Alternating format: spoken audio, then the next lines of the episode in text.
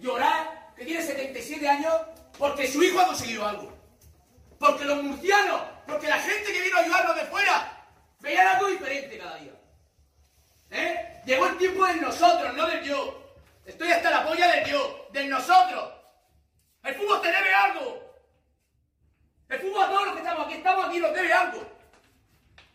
El fútbol nos debe algo, joder. Que no estamos ninguno ganando un millón de euros. Llegó el momento de la honestidad, el egocentrismo. Se acabó. Llegó ser honesto. Mirar por el compañero, ser altruista, joder. Yo quiero hacer que Murcia ruja. Yo siento a Murcia. No ha rugido en la puta vida. Lo vamos a lograr una banda de locos. ¿Estamos de acuerdo? ¡Sí! ¿Estamos de acuerdo?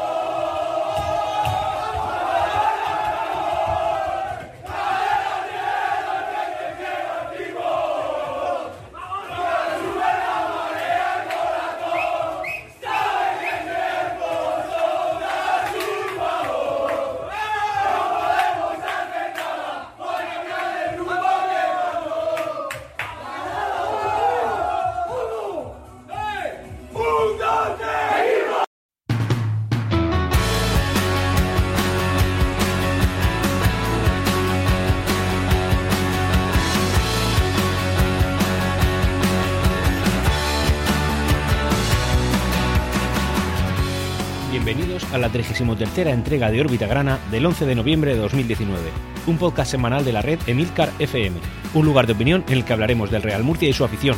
Yo soy Antonio Jiménez. ¡Empezamos!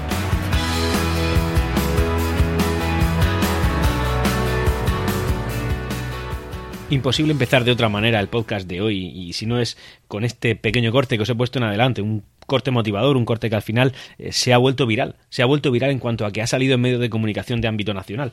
Eh, y esto no deja de ser la antesala de lo, que, de lo que pasó en la línea de la Concepción.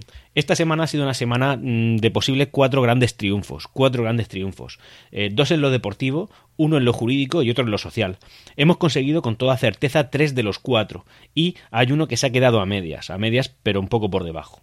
¿Y cuáles son los que hemos ganado? Bueno, pues de las cuatro batallas que para mí esta semana podrían haber hecho de ella algo glorioso, han sido por un lado en lo jurídico, es decir, es decir, el Real Murcia le ha ganado el juicio a Mauricio García de la Vega, ahora profundizaremos un poquito más en la noticia, por otro lado, también el Real Murcia en lo social se ha hecho viral, ha salido en medios de comunicación, medios de comunicación como Antena 3, La Sexta, eh, diversas cadenas de Mediaset, diarios deportivos como el Marca, el As, pese a que le podamos, pensar lo que queramos pensar los murcianistas del Marca y del As, bueno, y también en, otros como El País y tal. Y esto es el discurso motivador que, Adrián Hernández, nuestro técnico, le hizo a los jugadores, este que habéis escuchado al principio, este pequeño corte, y que acabaron cantando eh, una canción eh, una canción de Camela, como la es cuando como es cuando zarpa el amor.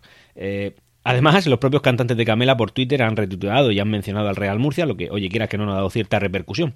Cosa que a nosotros los aficionados reales, los puros del Real Murcia, los que somos del Real Murcia y punto, eh, nos debería dar un poquito igual, porque realmente, ¿qué más da lo que digan de un equipo ahora, como nosotros de Segunda B, con tantas cosas malas que se han dicho, sobre todo en la prensa deportiva? Bueno, en cualquier caso, la cosa es que se ha mencionado y que se ha hablado del Real Murcia. También ha salido en el Chiringuito, en fin, ha salido en varios, en fin, muchos sitios. Esa ha sido la segunda. La tercera, hemos entrado en Copa del Rey, hemos eliminado a la Balompédica Linense en nuestro estadio y, oye, hemos pasado además eh, un partido que en cuanto a en cuanto a afición ha sido una, muy motivador. Daros cuenta qué semana más redonda y qué perfecta hubiera sido de haber ganado en casa contra el Marbella, pero esto ya no ha sido posible.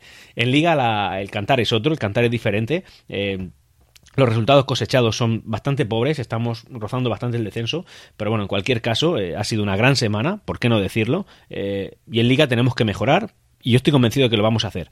Hubiera sido perfecto poder anunciar, empezar este podcast hablando del pleno, pero bueno, no ha sido un pleno, lo ha sido casi. Dejámoslo en el 85%, un 75% de victorias eh, cosechadas por las 3 de 4 que hemos tenido y un 10% más por el empate en Marbella. No le vamos a dar el 25, el 12,5% que sería la mitad porque ha sido nuestro estadio, pero bueno, en cualquier caso, ha sido una gran semana. Y con ello empezamos las noticias. Lo primero a mencionar y de una manera bastante relevante es eh, qué acaeció en la, en la, ampliación, en la Junta General Ordinaria de, Accionistas que el Real Murcia celebró el domingo por la noche y de la cual pues no pude traer puntualmente porque el podcast se grabó justo con anterioridad, pero bueno, en cualquier caso, decirlo. Por un lado, en, el, en la segunda convocatoria hubo un quórum del 29%, que es eh, pues, prácticamente un 10% más de lo que se presentó el sábado, es decir, un 18,50.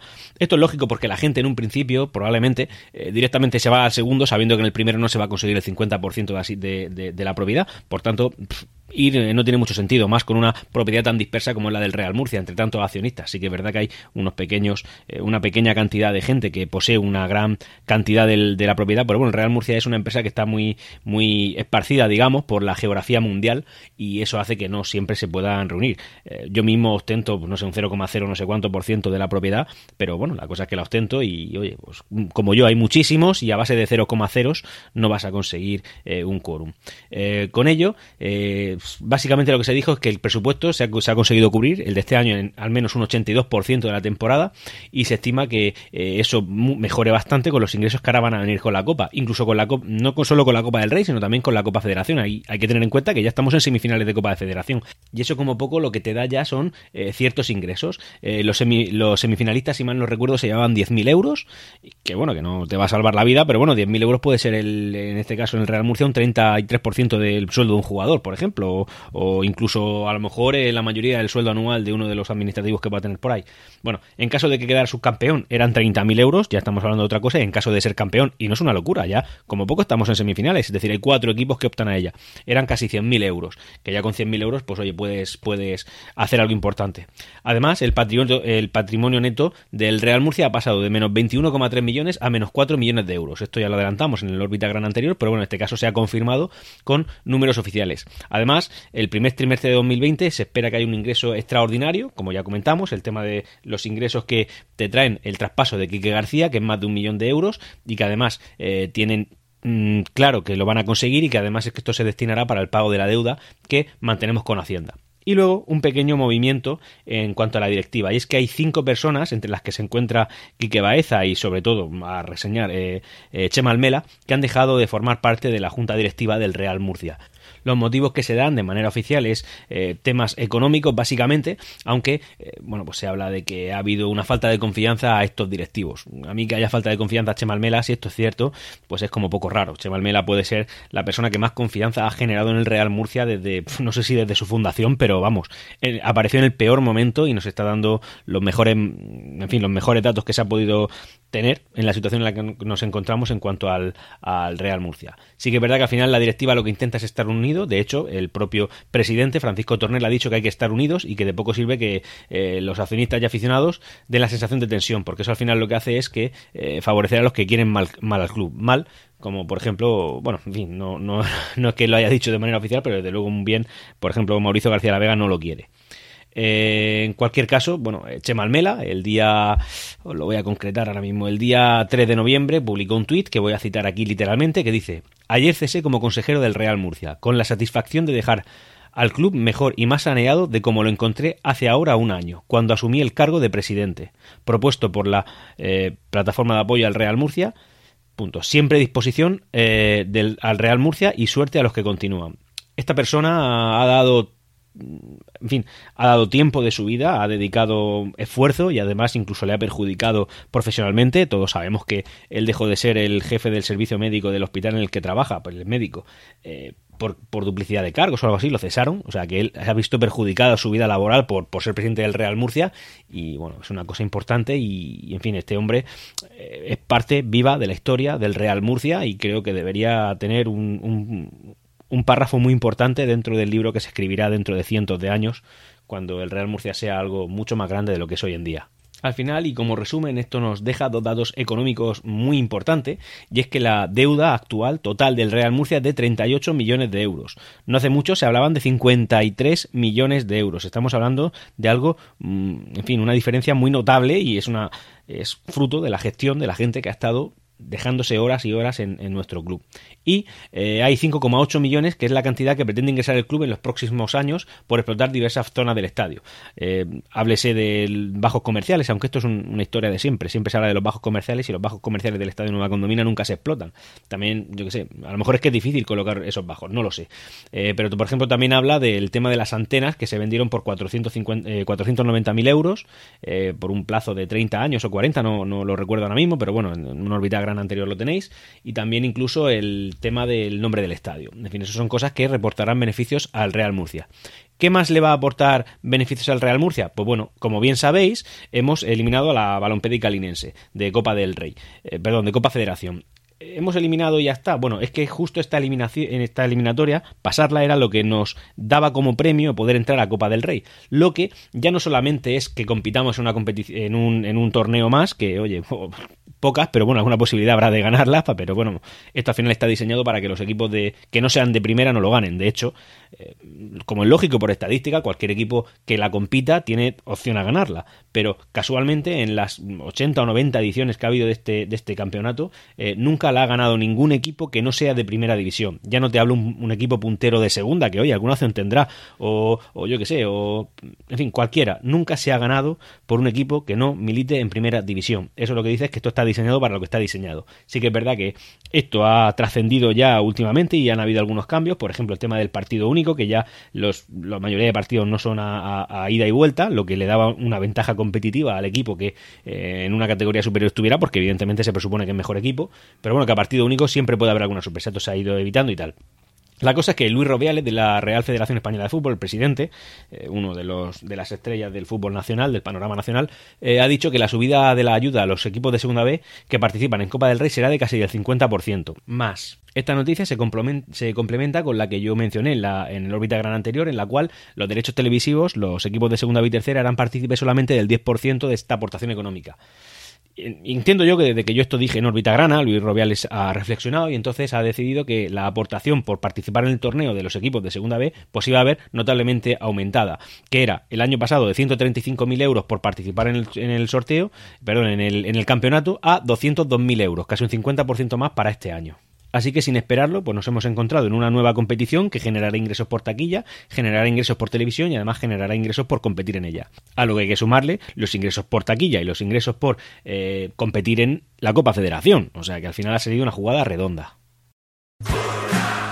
Esta semana ha tenido eh, lugar el juicio que iba el Real Murcia y Mauricio García la Vega junto al tema de las acciones que Raúl Moro le vendió al empresario mexicano. Y eh, de aquí al final han habido declaraciones y en un tiempo récord ha habido incluso, eh, digamos, sentencia del juicio. Así que, por un lado nos, encontramos, nos hemos encontrado imágenes dantescas, como por ejemplo la de em, Víctor Gálvez acudiendo a la Ciudad de la Justicia de Murcia y compareciendo hablando del tema de Mauricio García de la Vega y a Mauricio García de la Vega en eh, bueno pues compareciendo también ahí ante el juzgado. Y eh, en tiempo récord incluso antes de que en fin desde el último órbita grana hasta aquí eh, han, sucedido esta serie de actos y además ha habido incluso una sentencia. Sentencia favorable al Real Murcia cosa que nos congratula otra de las grandes victorias de esta semana en las cuales pues bueno pues Mauricio García de la Vega según dice el juzgado no es propietario de esas acciones y de esas acciones y además no tenía derecho a acudir a la junta de accionistas, por lo que eh, la directiva se apunta a otro tanto más. Cosa que, oye, evidentemente es que nos congratula mucho, porque además, si en algún momento tuvimos dudas sobre el buen hacer o la buena intención del empresario mexicano, lo que nos encontramos es con que eh, lo han echado prácticamente, no literalmente, pero prácticamente a patadas de un equipo holandés. Y resulta que cuando esa cosa no le ha salido bien, porque lo han echado incluso con cierta violencia, se planta otra vez en Murcia reclamando lo que dice que es, pero no es suyo, cosa que nos congratula. Nos encontramos con un tuit esta semana, por ejemplo, de eh, Jerevito, Germán Germán Abril, un periodista de Onda Regional de Murcia. Eh, si lo queréis seguir, os lo recomiendo porque es bastante activo en red social y además te da información bastante buena. Es arroba G-E-R-E-B-I-T y un cero, o sea, Jerevito, pero con un cero al final. La cosa es que dice que él, eh, voy a leer literalmente, abogado del Real Murcia, dos puntos, y cita, Mauricio no puso ni un euro. Y entonces el empresario mexicano se molesta y da un pisotón. La jueza le llama la atención. Haga el favor, señor. La respuesta de Paco Miró mientras mira a De la Vega. ¿Pero esto qué es? En fin, la cosa es que se veía que el empresario mexicano estaba bastante nervioso y no se esperaba que dijeran ciertas cosas que, oye, parece que se han demostrado que son ciertas. También algunas declaraciones de, de Víctor Gápez diciendo que no recordaba ciertas cosas que todo el mundo recuerda que le dijo, como por ejemplo algo así como que iba a pisar el cuello a Mauricio García de la Vega. Yo recuerdo las declaraciones, haberlas escuchado, o sea que esto no se lo inventó nadie, pero bueno, el hombre ahora no recuerda nada. Eh, menos mal que existe la hemeroteca y que hay ciertas cosas que le van a poder recordar a este señor. Y al final también, como último dato a aportar, cosa que me parece interesante, incluso quizá irónica, sarcástica y divertida. Divertida, claro, en cuanto a que lo vemos desde fuera. Pero bueno, entiendo que, entiendo que al señor Mauricio García La Vega mucha gracia no le va a hacer. Y es que como es la parte perdedora, pues, eh, o la parte que no ha ganado, eh, digamos que le va a salir a pagar en la declaración de la renta, no, sino en el juicio, tiene que pagar las costas del juicio, y la gracia le va a salir por aproximadamente unos 100.000 euros. Ojo, ¿eh? 100.000 euros. El señor Mauricio de la García de la Vega puede, reclamar y apelar y, en fin, continuar con el juicio, pero entiendo yo que pagando estos 100.000 euros, teniendo en cuenta lo que ya ha aportado al Real Murcia, que según, incluso lo que él dice es menos, porque él dice haber aportado unos 50.000 euros al Real Murcia. O sea, el juicio ya le va a costar eh, el doble de lo que dice haber aportado, aunque parece que se ha demostrado que no, que no aportó nada. Pues le va a salir por eso, por unos 100.000 euros. Yo entiendo que esto quizá un señor que mucho dinero no ha puesto y que lo que va a reclamar igual no tiene tanto valor, pues debería dejar de reclamar y que estos 100.000 euros pueden ser disuasorios de cara a, apelar y a seguir con el tema de, con este tema ante los juzgados. Y ahora toca hablar del partido que el día 7 acaeció Nueva Condomina contra la Real Balompédica Linense, un partido que eran los cuartos de final de Copa Federación y que el Real Murcia pasó con cierta solvencia. Eh, todo vino a, gracias a dos goles que el Real Murcia marcó. Empezó el Real Murcia marcando, empató la Balompédica Linense y luego eh, Chumbi también eh, ejecutó el segundo gol, por lo que nos dio el pase a semifinales de Copa Federación. Semifinales que jugaremos contra el Club Deportivo Castellón, que evidentemente tampoco entró en Copa del Rey en la, en la temporada pasada y que gracias a esto ha entrado. Los dos como, digamos, virtualmente campeones ya, porque lo que puedas hacer en Copa Federación siempre te puede reportar dinero económico y oye, una satisfacción para los aficionados, pero realmente el objetivo era este. Tenemos que ser conscientes de que el objetivo era entrar en Copa del Rey y objetivo cumplido. Murcia y Castellón son dos aficiones, o dos ciudades prácticamente hermanadas en el fútbol, eh, se llevan muy bien, de hecho muchas veces eh, yo mismo, en mi época de, viajar muchísimo con el club y de disfrutar de muchos momentos con grandes amigos que hoy en día recuerdo, menciona la Peña Torcida Grana, que de la que yo formé parte y en la que disfruté muchas, muchas veces y hice grandes amigos que hoy, por desgracia, no puedo ver a todos, pero bueno, en cualquier caso a todos ellos les, los saludo desde aquí. Eh, yo he ido al Estadio Castalia y hemos cantado Murcia y Castellón a Primera División, y el aficionado del Murcia gritando Castellón, Castellón y los aficionados del, Castellón gritando Murcia, Murcia. Eh, disfruté muchísimo, sobre todo aquella visita, he disfrutado muchas visitas, pero esa fue espectacular. Bueno, la cosa es que me congratula, me encanta poder jugar contra un equipo y una afición hermana del Real Murcia, que es la del Club Deportivo Castellón. Desde aquí espero que... Eh, bueno, desgraciadamente solamente va a salir uno, yo deseo que sea el Real Murcia, pero desde luego, si no fuera el Real Murcia, me congratularía mucho que fuera el Castellón el campeón de la Copa Federación. En cualquier caso, eh, estamos en Copa del, del, Rey, que es lo importante, es lo importante de todo esto. Todo lo demás es eh, casi irrelevante. Nuestro rival, conforme lo sepamos, lo diré, pero desde luego, como poco ya, eh, por ser de Segunda División B, nos toca un equipo de Primera División, iba a decir grande, pero bueno, no creo que más grande que nosotros, hay pocos equipos más grandes que el nuestro, pero sí que hay equipos que compiten en, en Primera División y nosotros no. Así que nada, cuando lo sepamos lo, lo, diremos. Llegados a este momento y justo antes de la información deportiva que quería traeros, con la pequeña crónica que he podido hacer hoy, quizá un poco dispersa, pero bueno, ya, la escucharéis, del partido contra el Marbella y, y posterior aclaración que he tenido que hacer y análisis de la clasificación, eh, decir, bueno, pues que eh, esta semana nos hemos encontrado también con un comunicado oficial de la plantilla del Córdoba Club de Fútbol, uno de los históricos que ahora mismo está compitiendo con nosotros en nuestro grupo en Segunda División B. Los más históricos para mí de nuestro grupo son eh, el Recreativo de Huelva, el Castellón y nosotros, todos los demás pues de historia la justa y de afición también, en fin, etcétera. Ya sabéis lo que opino sobre esto. El, Córdoba es uno de los importantes y bueno, la cosa es que se ha reunido la plantilla, una imagen que a nosotros desgraciadamente nos es familiar por, por lo que pasó el año pasado, en la que dicen, hacemos un llamamiento a quien corresponda para que pongan en orden al Córdoba Club de Fútbol. Básicamente ese es el resumen de la rueda de prensa. Eh, los jugadores llevan tiempo sin cobrar, todo el mundo cobra. Hay un tal eh, León, que debe de ser el presidente, que parece que no está cumpliendo con ninguna de las promesas. Y bueno, desde aquí solamente deseamos que, todo esto salga bien, sobre todo para estos trabajadores que lo están intentando y seguramente pasando mal. Y eh, también especialmente para los aficionados, que son los que viven este club. gente con solera y tradición en el fútbol. Un, un, club histórico al que, al que como poco hay que, hay que conservar. Y nos vamos a Nueva Condomina. Minuto 90 ya, se acaba de cumplir el partido y estamos, como bien sabéis, enfrentándonos al Marbella. El Marbella es un club que hasta ahora ha venido aquí y no había perdido ningún partido y por lo que parece se va a ir sin haber perdido evidentemente ningún partido porque eh, no vamos ganando.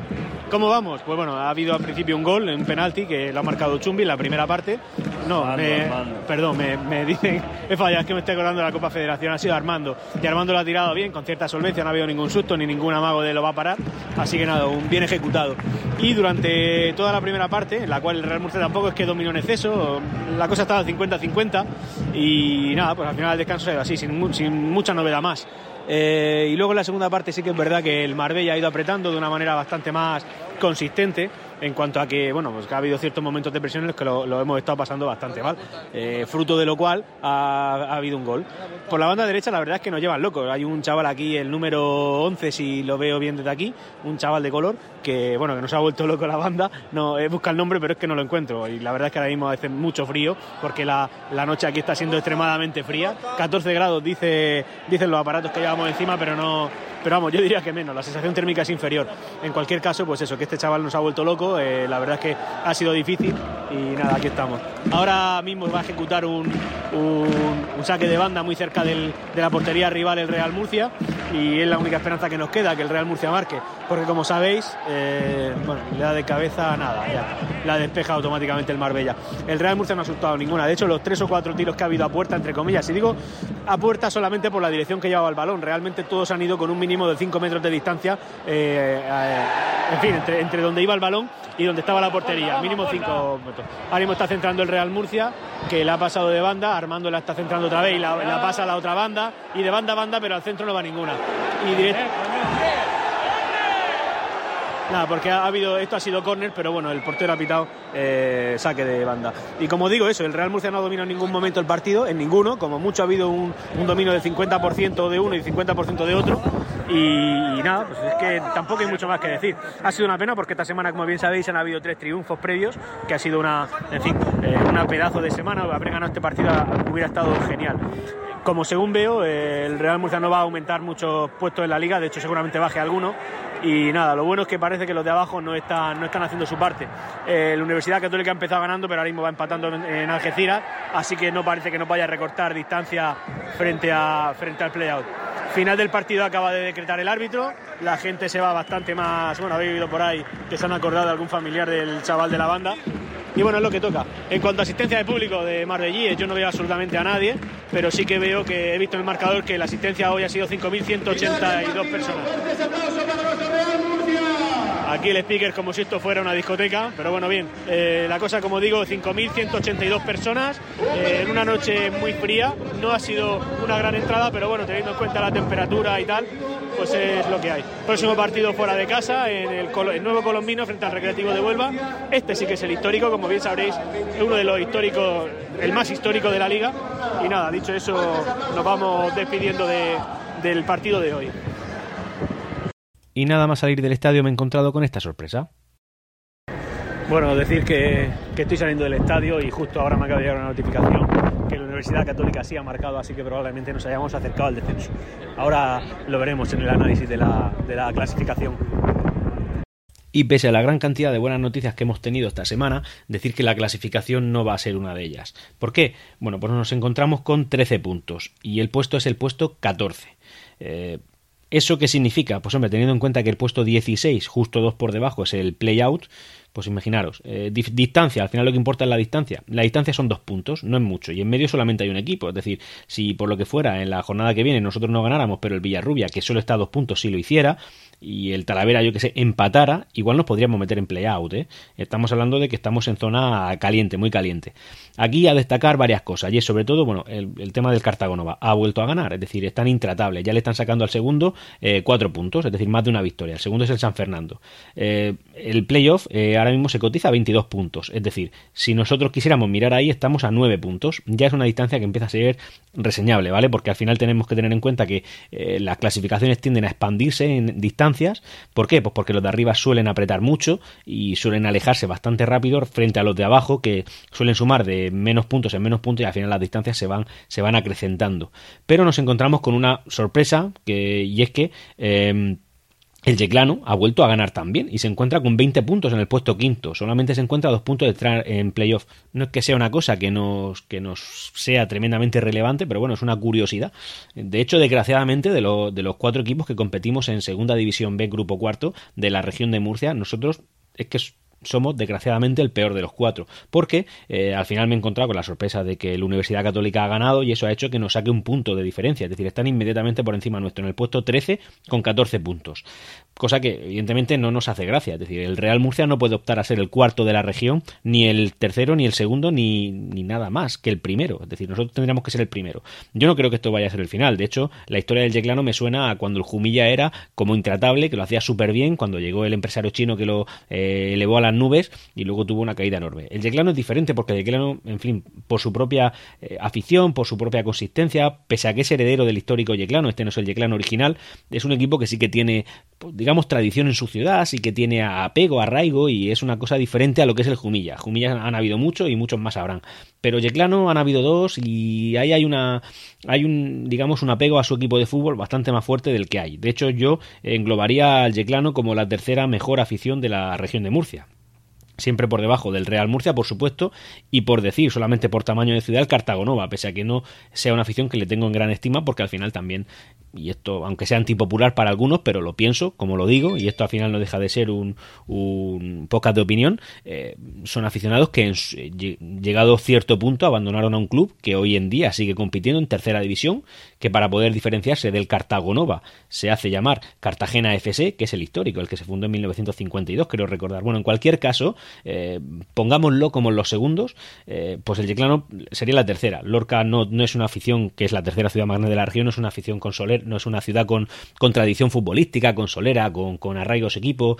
Yo qué sé, si te pones a buscar otro, quizá Águilas también, en Molina de Segura, que es el cuarto municipio de la región de Murcia, no hay ningún tipo de arraigo por el fútbol. Yo, yo mismo estoy empadronado en el municipio de Molina de Segura y aquí eh, la gente es del Real Murcia, no nadie es del, del Molinense ni del, ni del Club Deportivo ni, del Molina, Club de Fútbol, creo que se llama ahora, porque ha tenido también varios equipos. En fin, esa es la historia. El Yeclano está ahí. Eh, al final, como digo, nosotros nos encontramos, como resumen, en el puesto eh, a dos puntos del play-out, del descenso nos encontramos a los mismos puntos, porque al final, tanto el puesto 16 que es, es play-out como el descenso directo en sus tres primeras posiciones, todos están en 11 puntos y ya como colista el Mérida con 8.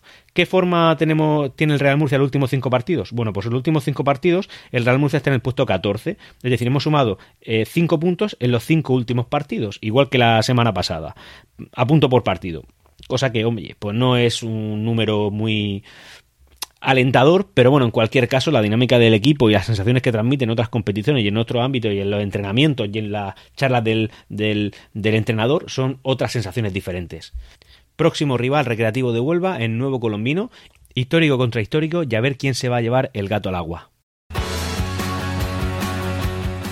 Y hasta aquí Órbita Grana. Espero vuestros comentarios en emilcar.fm barra Órbita Grana.